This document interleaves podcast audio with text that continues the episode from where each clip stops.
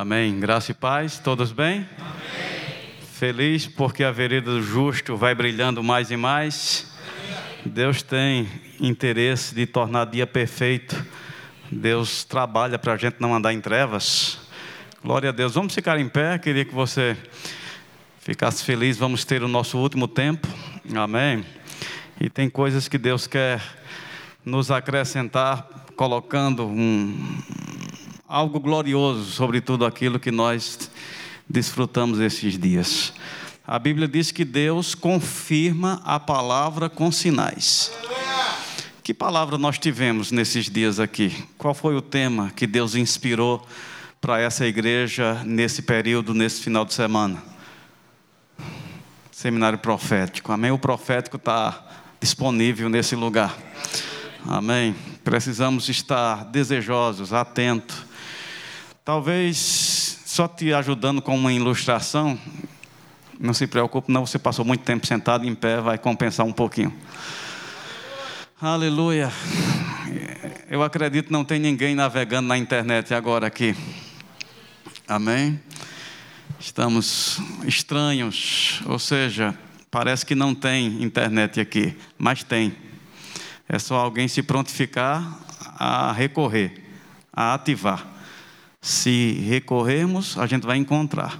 E daqui a pouco a gente vai estar envolvido ou batizado ao ponto de pessoas estar do nosso lado e a gente não está nem prestando atenção, porque a gente acessou um meio que estava disponível.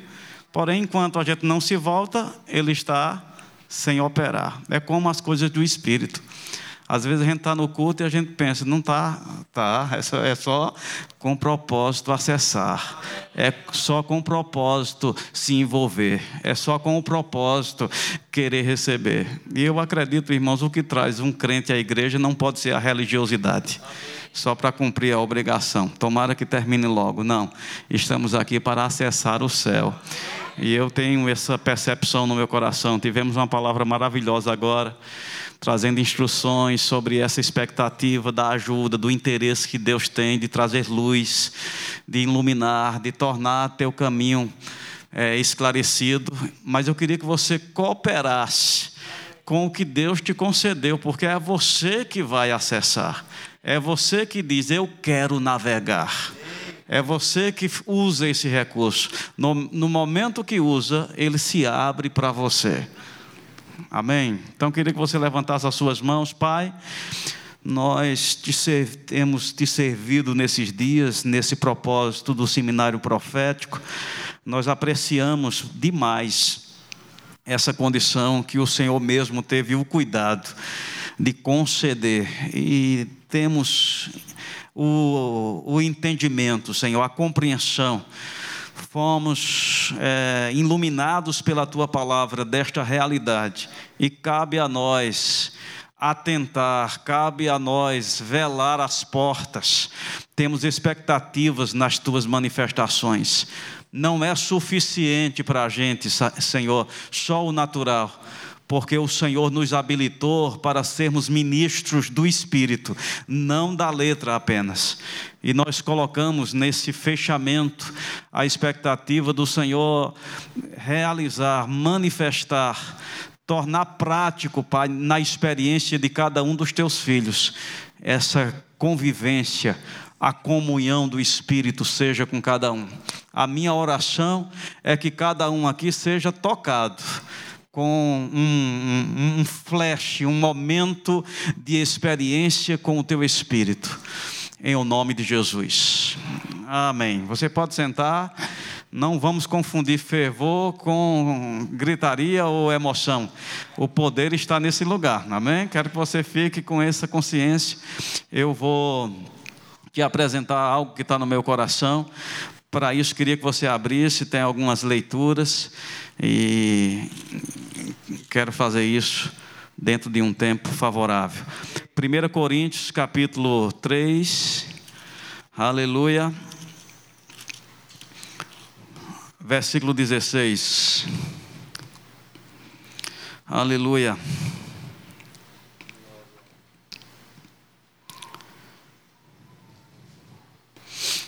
Glória a Deus. Tem alguma coisa que às vezes tem dificultado as pessoas no seu relacionamento com Deus, porque a gente relacionou as coisas espirituais a emoção e sentimento. Se tiver emoção e sentimento, a gente atesta, não, tem o um espiritual, está aqui. Mas eu quero te dizer, Deus disse e Jesus confirmou: estarei convosco todos os dias. Nem sempre você está emocionado e Deus está com você. Amém? Nem sempre você está debaixo de uma carga emocional e Deus está com você. Então a gente precisa entender. E eu tenho colocado foco num procedimento que tem sido bom para mim. Com base na Bíblia, diz assim: crie, por isso falei. O que você crê? É a realidade para você. Fala isso. No momento que você fala as suas convicções, independente do que você está sentindo, você está fundamentando essa verdade, você está criando uma estrutura. Uma das coisas que Satanás tem operado nesses últimos dias é confusão. E não é confusão de atrito, não, é confusão no sentido de é, perturbação, de dúvida, incredulidade. Se você não for um guardião, tua fé ela vai ser é, é, desafiada no sentido de dúvida, querer é, atrapalhar. Então já há questionamento: será se Deus existe mesmo? Será se Deus cura mesmo? Será se eu estou salvo mesmo? Será se eu vou para o céu mesmo? Satanás quer trazer essa confusão. Mas a Bíblia diz que Deus não deu para a gente espírito de medo, deu de poder, amor e moderação. Uma definição para moderação quer dizer mente sadia. Diga sobre você mesmo: a minha mente é sadia. Minha mente é sadia. Amém? Medo bate a porta, mas fé já está em casa. Amém? Medo é estranho, é, é, é, é um estranho para mim. Você não abre a porta para qualquer estranho. Mesmo que dúvida esteja lá querendo trazer uma, um questionamento à verdade, diga: a fé já está em casa. Amém. Eu sou crente, eu digo isso nas minhas confissões. Eu sou crente, eu não sou ateu. Eu creio em Deus, é uma escolha. O ser humano tem direito de fazer as suas escolhas. E eu fiz a escolha de ser crente. Eu creio em Deus, a palavra de Deus é a verdade. Eu não estou aberto para outro ponto de vista. Eu estou fechado com a palavra. Mente sadia. Então crie, por isso falei. Fala as tuas convicções, independente do que você está sentindo. Fala. Crie, por isso falei.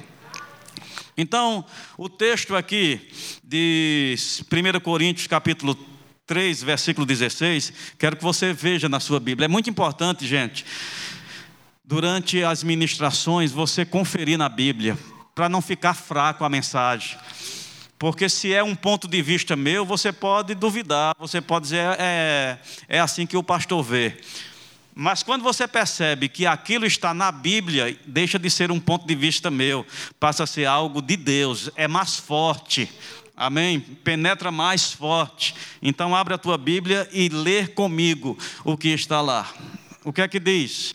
Não sabeis que sois santuário de Deus e que o Espírito de Deus habitará em vós.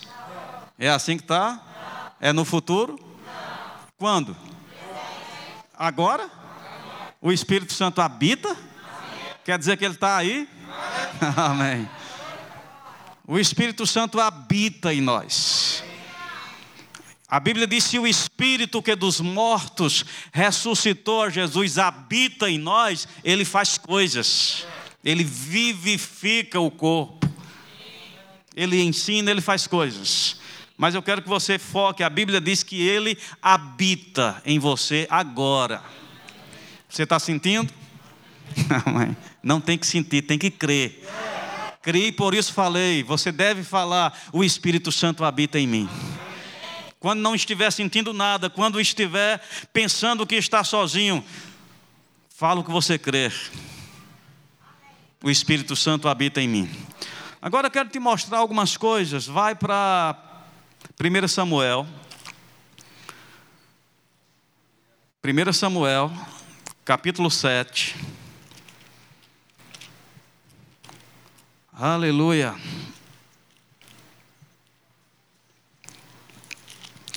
1 Samuel capítulo 7. Versículo 1. Hoje a presença de Deus ela está representada no Espírito Santo.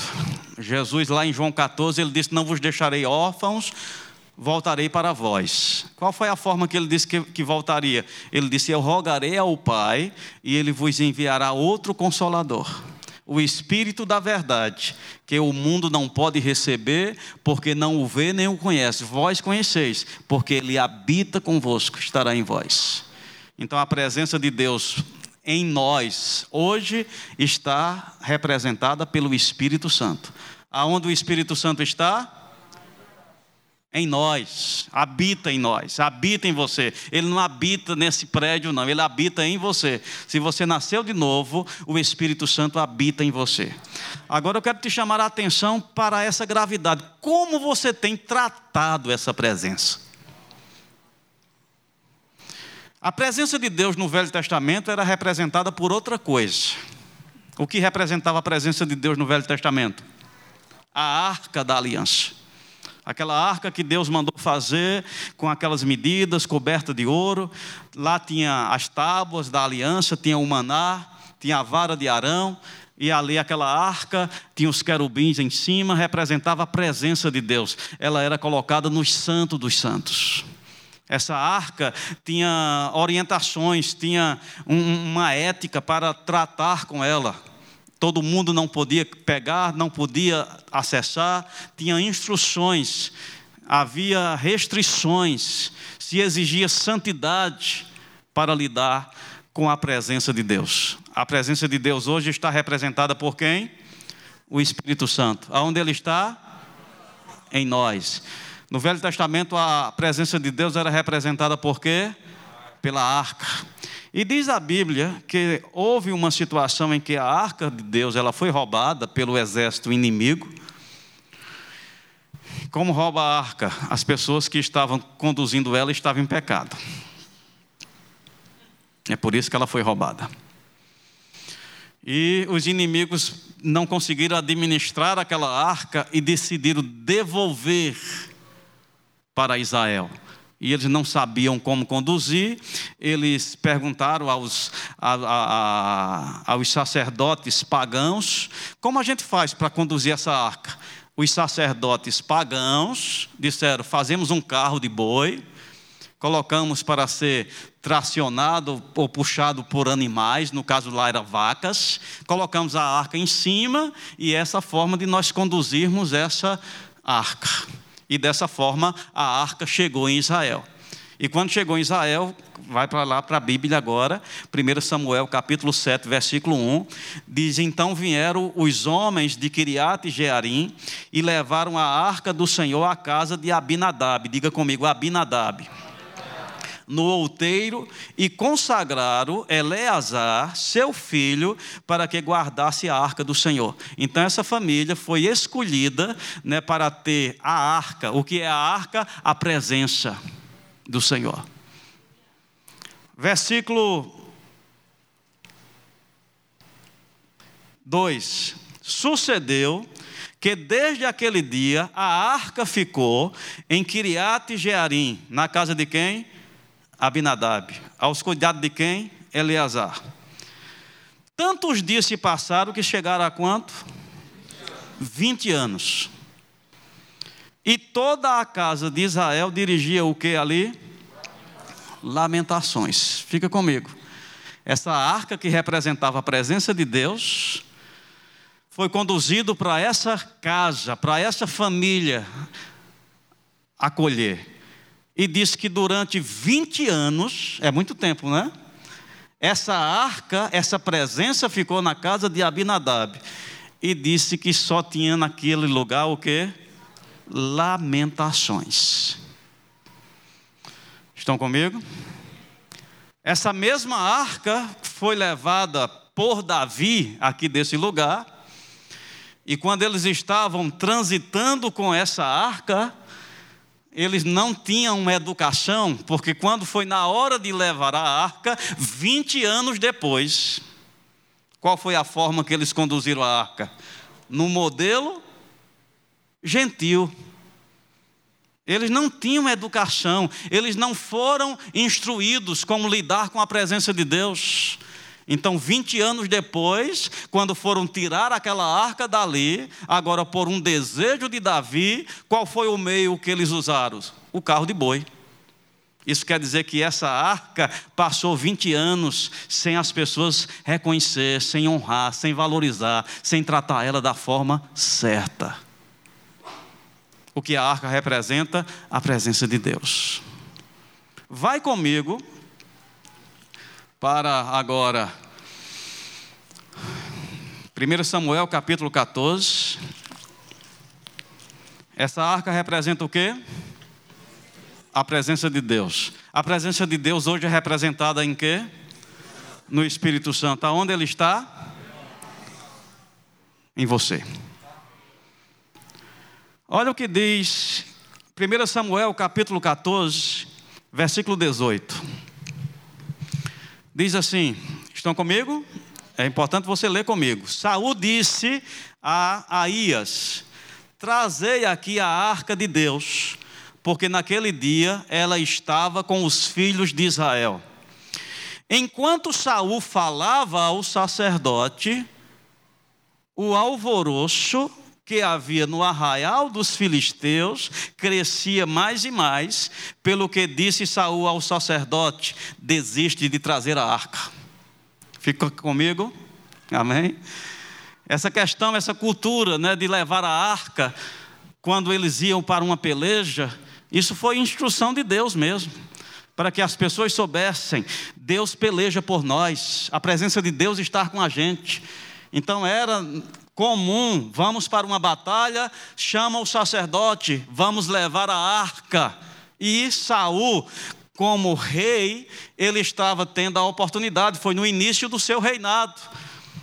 Eles perceberam, tem uma batalha, tem inimigos, tem uma peleja. O que ele fez? O que era comum, chama o sacerdote e diz para ele: traz a arca. Mas diz que enquanto estava nos preparativos para trazer a arca, o alvoroço aumentou. Amém? Então ele teve a ideia de dizer: desiste de trazer a arca, vamos sem arca mesmo.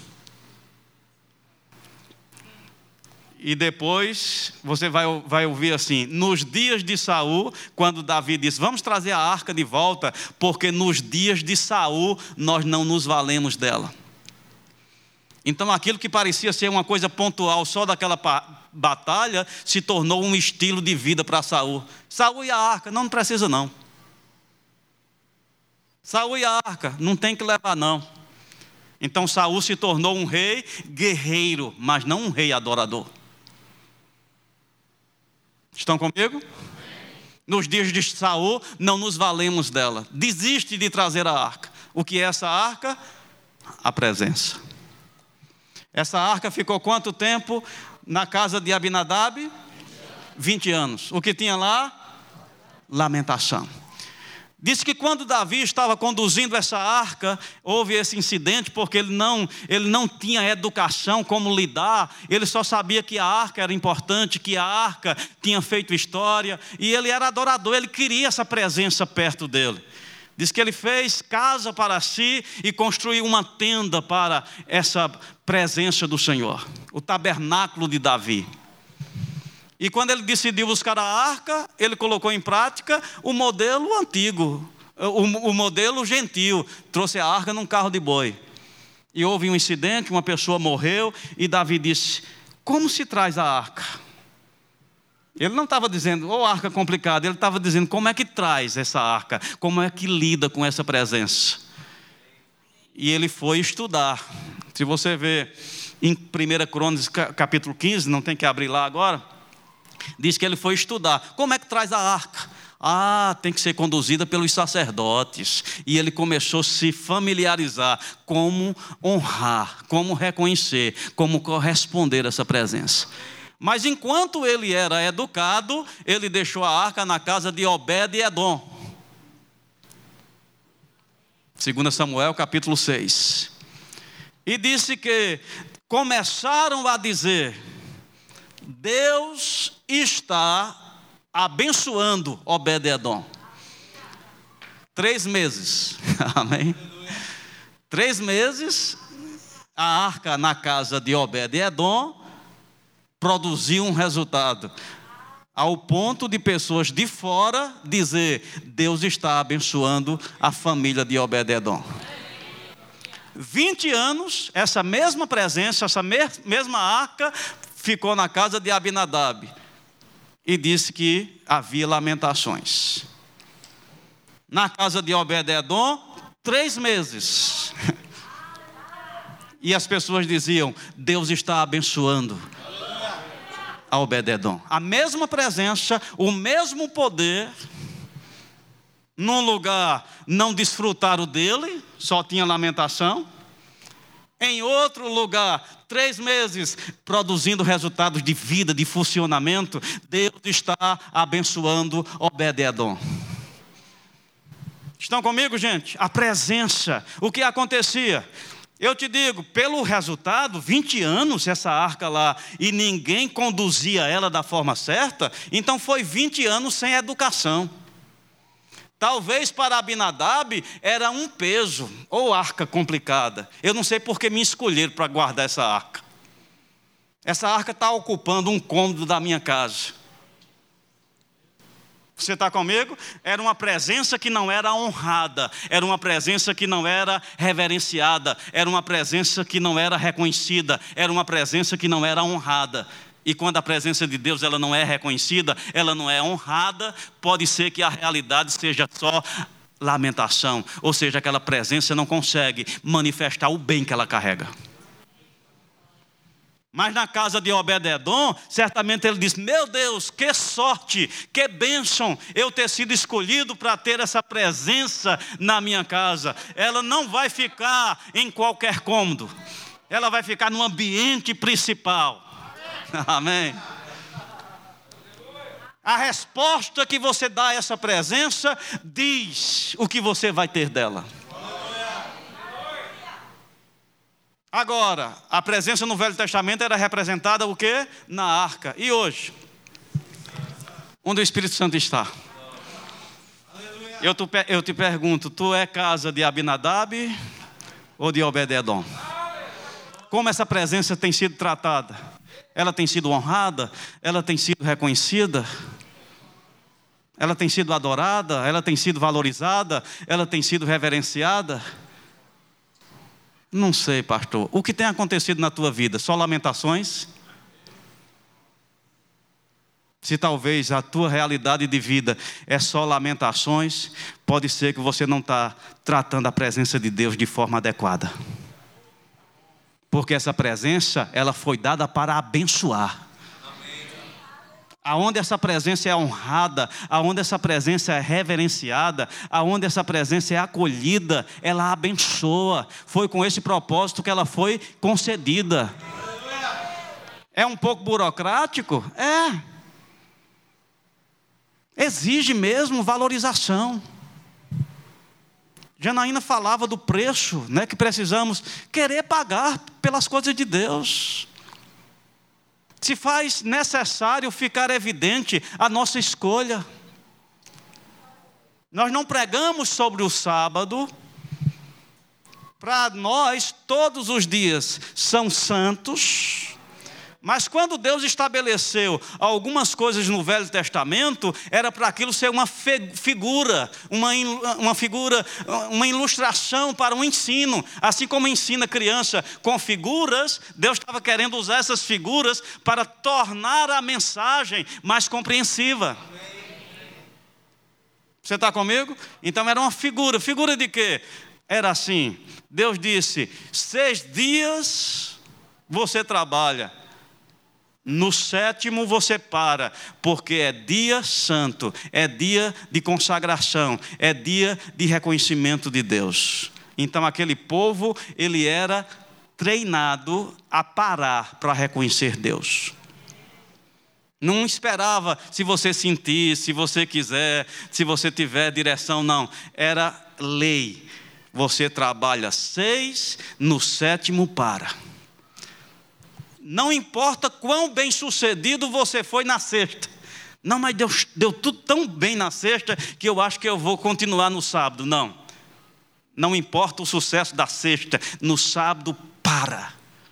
E essa parada dizia para você mesmo: Deus é tão importante que não importa as outras coisas, esse dia é dele. Essa parada servia para desintoxicar você do mundo. Essa parada lavava você da ambição.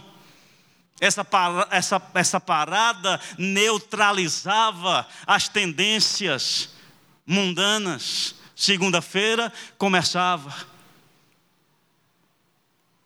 Terça, quarta, quinta, sexta, sábado, Deus para. Aleluia. Reverenciar a presença, honrar a presença. Abinadab, 20 anos, não tinha essa reverência, não tinha essa educação, não tinha essa honra. O que acontecia? A presença de Deus está lá em casa, mas só tem lamentações. Você conhece crente que a vida dele é só lamentação?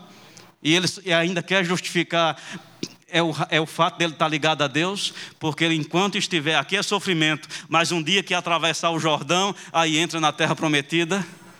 Não, Jesus teria falhado, porque ele disse: Olha, no mundo vão ter aflição, mas em mim vocês vão ter paz. Ele disse: A alegria de vocês vai ser completa. Eu vos dou poder para pisar, não para ser de pisados. Mas quando isso acontece, quando a gente entende o que ele deu, o que ele deu a presença. Ele não botou essa presença num prédio, ele não botou essa presença em algumas pessoas. Ele disse: Não vos deixarei órfãos. Eu vou enviar outro consolador para que fique convosco todos os dias. Todos os dias. Até a consumação, a conclusão das coisas. Mas eu te pergunto: que honra você tem dado essa presença? Você tem sido Abinadab? Que reverência você tem dado, que honra você tem dado. A Bíblia diz lá em 2 Coríntios, capítulo 13, versículo 13, que a graça do Senhor Jesus Cristo, o amor de Deus e a comunhão do Espírito Santo seja com todos. A comunhão tem que ser com a gente. A comunhão do Espírito Santo. Seja com todos. O que é comunhão com o Espírito? Envolve parar. Ninguém tem comunhão correndo. Uma pessoa pode ficar hospedada na tua casa e não ter comunhão. Já vou eu estou muito apressado hoje. Depois a gente conversa aí, corre, corre. Chegou aí, cansado demais, vou dormir. Vamos ver se final de semana a gente encontra um tempinho, hospedado na sua casa. Ah, fulano de tal está lá em casa, mas está tendo comunhão. O Espírito Santo está, ele habita em você, mas a pergunta é: está tendo comunhão? Você tem tratado como Abinadab? Ou você vê como a visitação de Deus, a oportunidade de Deus, a bênção de Deus, o cuidado de Deus, a provisão de Deus, a resposta de Deus? Eu falava aqui na, no culto de quinta. Eu fiz um levantamento, estou fazendo ainda, porque me veio essa, essa curiosidade, essa inspiração. O que o Espírito Santo foi destinado a fazer por nós? E eu fiquei impressionado, a lista é grande.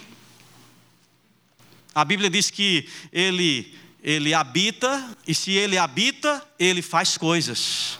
Ele vivifica o corpo, a cura pela, na comunhão com o Espírito. Ele ensina, há ensinamento na comunhão com o Espírito. Ele guia, ele diz o que deve fazer, ele coloca a palavra no abrir da boca, ele unge, ele derrama o amor no coração, ele leva a gente a lugares. Agora, quando isso acontece? Na comunhão. É na comunhão que você é ensinado. Tem comunhão? Não tem. Abinadab. Por que deu tão certo na casa de Obed-Edom? Porque certamente ele utilizava da oportunidade. O que precisava fazer com aquela arca, certamente ele prontamente respondeu. O que precisa fazer com essa presença que você carrega? Comunhão, reverência, honra.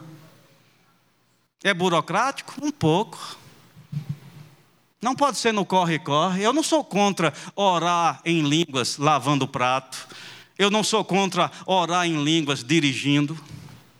Mas se toda a tua vida de oração em línguas é dividindo com outra coisa, eu acho que você não está dando honra devida. Eu acho que tem um momento que você precisa parar e valorizar essa presença.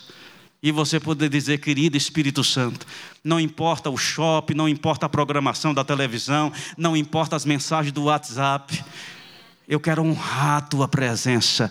Atitudes assim vai te guiar. Atitudes assim vai te ensinar. Atitudes assim vai te curar.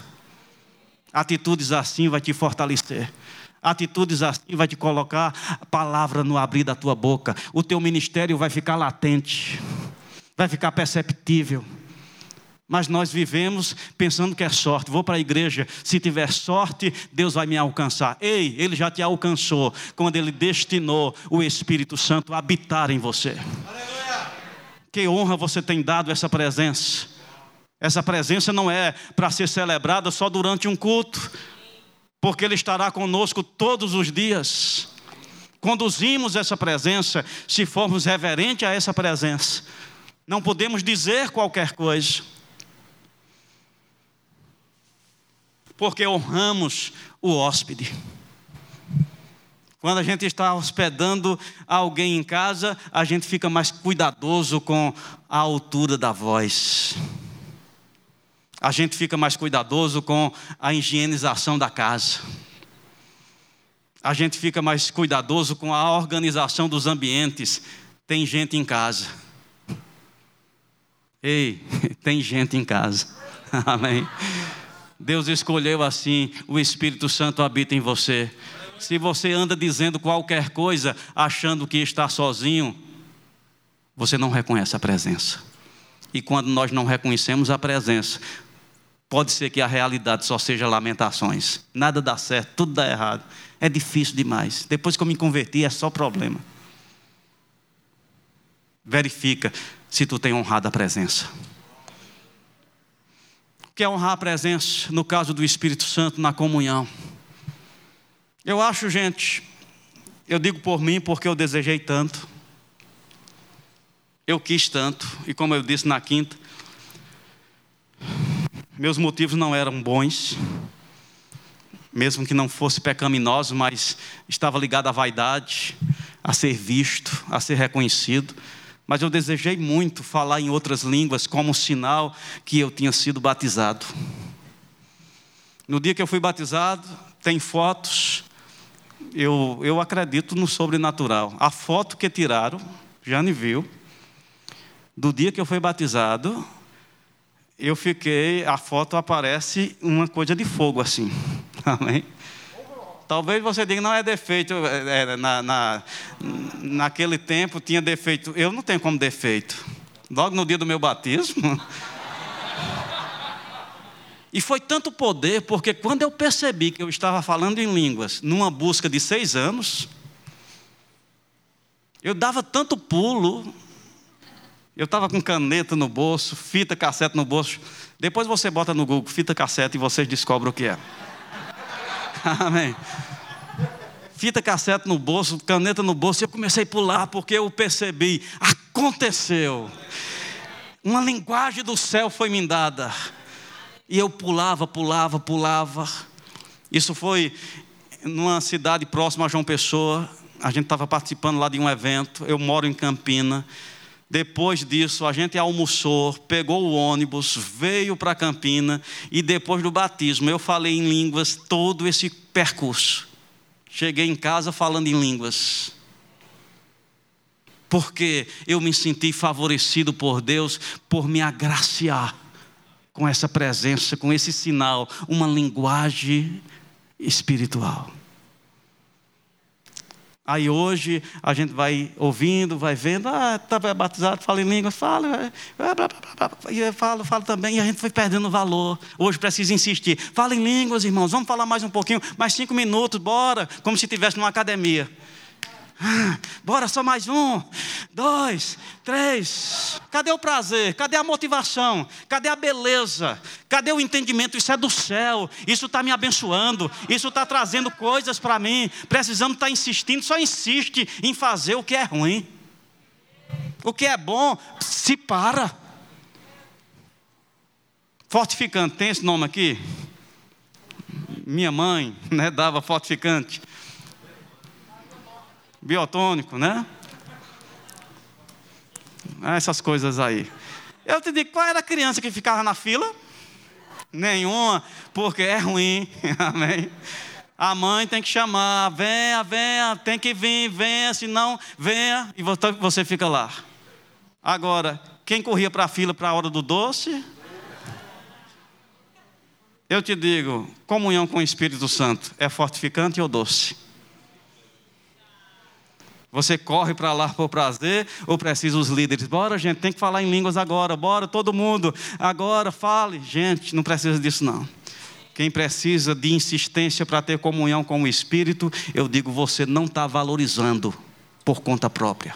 E quem não valoriza essa presença, provavelmente vai ter um histórico de lamentações, porque sobejou a provisão de Deus. Como Deus vai te ajudar? Pela presença Onde essa presença está hoje? O Espírito Santo. Aonde ele está? Vamos cantar todo mundo. Ó, oh, vem Espírito. Tá certa essa música? Errado. Músicas erradas têm trazido muito, muita consequência na doutrina. Porque música educa demais. Às vezes a mensagem de uma música entra primeiro do que a mensagem pregada. Às vezes a cultura musical chegou primeiro, e se as músicas, as suas letras não têm base na palavra, você fica com engano. Por que não é certo dizer, ó, oh, vem Espírito? Porque ele já está. É a mesma coisa de você dizer, vamos fazer um convite a pastor João e Janaína para eles virem aqui. Eu já estou aqui, amém. Querer me convidar é não reconhecer que eu estou. Quando você convida o Espírito Santo a vir, você está querendo tirar. Só não estou reverenciando porque ele não está. Mas sabe o quanto eu estou pronto a reverenciar? Ele já está. Você é que não quer assumir a responsabilidade de parar tudo, de soltar tudo. É um pouco burocrático, aceita isso. Precisa ser assim. É essa valorização que vai possibilitar essa, esse valor que você dá, que fica, o teu voto fica expresso. A inclinação da carne dá para a morte, ou seja, quando alguém inclina no mundo espiritual, fica aberto. Ele escolheu o mal, então o mal tem direito a agir.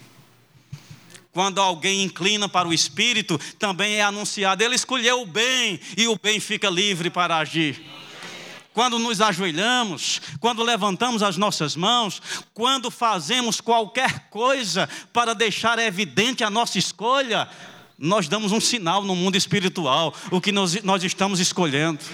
Por isso que não é muito bom, gente, ser passivo demais. Tem pessoas que vêm na igreja, não abre a boca, não levanta a mão, não diz amém, não diz, não diz glória a Deus. Você está fechado, meu irmão. Você não tem que ser fanático, você não tem que correr, você não tem que fazer essas coisas. Mas eu digo, você tem que sinalizar no mundo espiritual a quem você está elegendo. Levantar, levantar mãos santas é uma instrução bíblica. Você está comigo? Então eu, eu venho, eu sou crente velho. Eu tenho mais de 36 anos de crente. Eu tenho vivência de igreja. Sou pastor há mais de 25 anos, mas chego no culto e preciso estar guardando o meu culto das aves de rapina, que são pensamentos, distrações. Às vezes está aqui, eita meu Deus, aonde vai ser a janta hoje? Ave de rapina, não é justo, a carne teve mais tempo a carne teve mais da sua atenção. Não é justo as duas horas do espírito ela está dando pitaco. Você dormiu, você comeu, você se divertiu. Ir para a igreja é a minoria do seu tempo e não é justo. A carne está ditando regras na hora do culto. Você tem que estar trazendo de volta. O que eu faço? Eu, eu digo, eu, eu volto, eu falo. Eu só consigo colocar as coisas espirituais com ações. Se eu ficar lá parado, sem fazer nada, eu digo: a carne vai me vencer, a distração vai me prender, e depois eu vou sair como um religioso para casa dizendo: graças a Deus, eu aguentei o culto. Aguentar o culto é conseguir ficar dentro da igreja durante a programação. Graças a Deus, cumpri minha obrigação. Pastor fala muito, mas eu aguentei. Glória para mim. Você não vem para um culto para aguentar, você vem para um culto para cultuar, você vem para adorar, você vem para reverenciar, você vem para dar glória a Deus. Então, se a carne está se opondo, você tem que ir falando com ela. E às vezes falar com a carne é levantar as mãos. É dizer: Olha, eu estou bem definido, eu vim para o culto. Mas está doendo, pois então pare de pensar na janta. Amém? Eu vim para adorar. Eu vim para servir a Deus. Não vai ceder, não, pois agora eu me ajoelho. Eu vim para o culto, eu vim para adorar, eu vim para reverenciar, eu vim para valorizar. Não vai parar ainda, não? Então eu vou Eu vim para cultuar, eu vim para adorar. Quando a gente age assim, a nossa luz brilha vai ser lançado luz nas trevas. Ei, não é comum vir para a igreja e voltar sem resposta. Não é comum vir para a igreja com medo e voltar com medo, vir preocupado e voltar preocupado, vir com dor e sair com dor. Na presença de Deus há resposta, há suprimento, há provisão. Mas quando isso vai acontecer? Não, se o pastor tiver ungido mesmo, ei, nem tudo vai ser pelo ministro. A presença está em você. E eu pergunto: você tem sido Abinadab ou Obededon? Essa presença ela é celebrada? Você tem saudade dela? Você faz programação com ela? Ou você evita? Ou é algo cansativo que você tem que carregar? Ou ela te tira a liberdade? Lamentações. Só lamento, só problema, pastor. É problema, problema. Mas já está escrito aonde? Aonde? Não, a Bíblia diz que o caminho é espinhoso. Aonde? A Bíblia diz que as veredas do justo são como a luz da aurora. A Bíblia diz que os seus caminhos são caminhos de delícias e todas as suas veredas paz. E na obediência tem paz e delícia. Caminho espinhoso é o do pecado. Quem anda mancando é o pecador. Os caminhos do justo são veredas de paz. Pode ser estreito, mas é confortável. Tem paz, tem assistência do céu. Mas como Deus escolheu nos alcançar pela presença. Quem tem a presença? Todo aquele que nasceu de novo. Sois santuário e o Espírito Santo habita em você.